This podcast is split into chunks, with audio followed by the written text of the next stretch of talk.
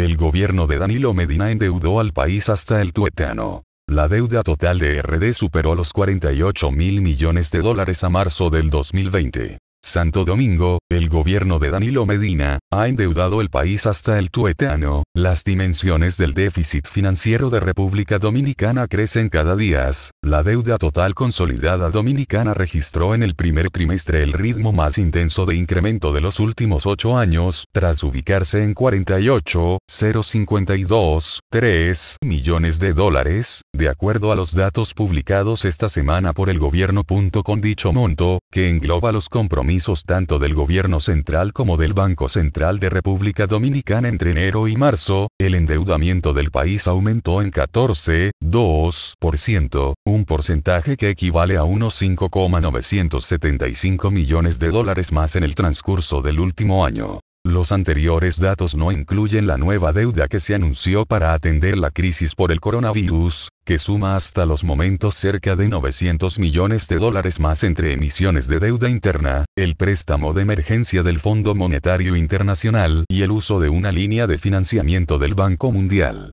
Con dicho nivel, la deuda pública consolidada del país representaba ya para el primer trimestre del año un 52,3% del Producto Interno Bruto, PIB, un nivel que tampoco había registrado en los últimos ocho años y que se espera que siga en aumento para los próximos meses. Al menos eso estima el Fondo Monetario Internacional en su último reporte sobre el país. Al cierre de este año, en medio de un retroceso de la economía de menos un por ciento y de mayores necesidades de financiamiento para atender la emergencia por el COVID-19, el nivel de la deuda total consolidada podría representar un 69% del PIB, la deuda total consolidada se divide en dos segmentos, el de los compromisos que asume el gobierno central con acreedores locales o internacionales, entre los que están bonistas, países o multilaterales, que para estos efectos se conoce como la deuda del sector público no financiero, SPNF, y se da a conocer mensualmente.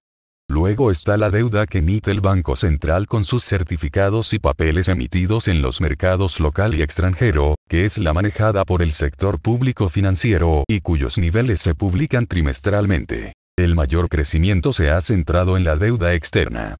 De acuerdo a los datos del Banco Central y de la Dirección de Crédito Público del Ministerio de Hacienda, el monto de los compromisos externos del país sumaron 26,196 millones de dólares, lo que contrasta con los 21,715,5 millones de dólares que el país debía a sus acreedores a marzo del año pasado. Mientras tanto, la deuda interna cerró en el primer trimestre en 21,862,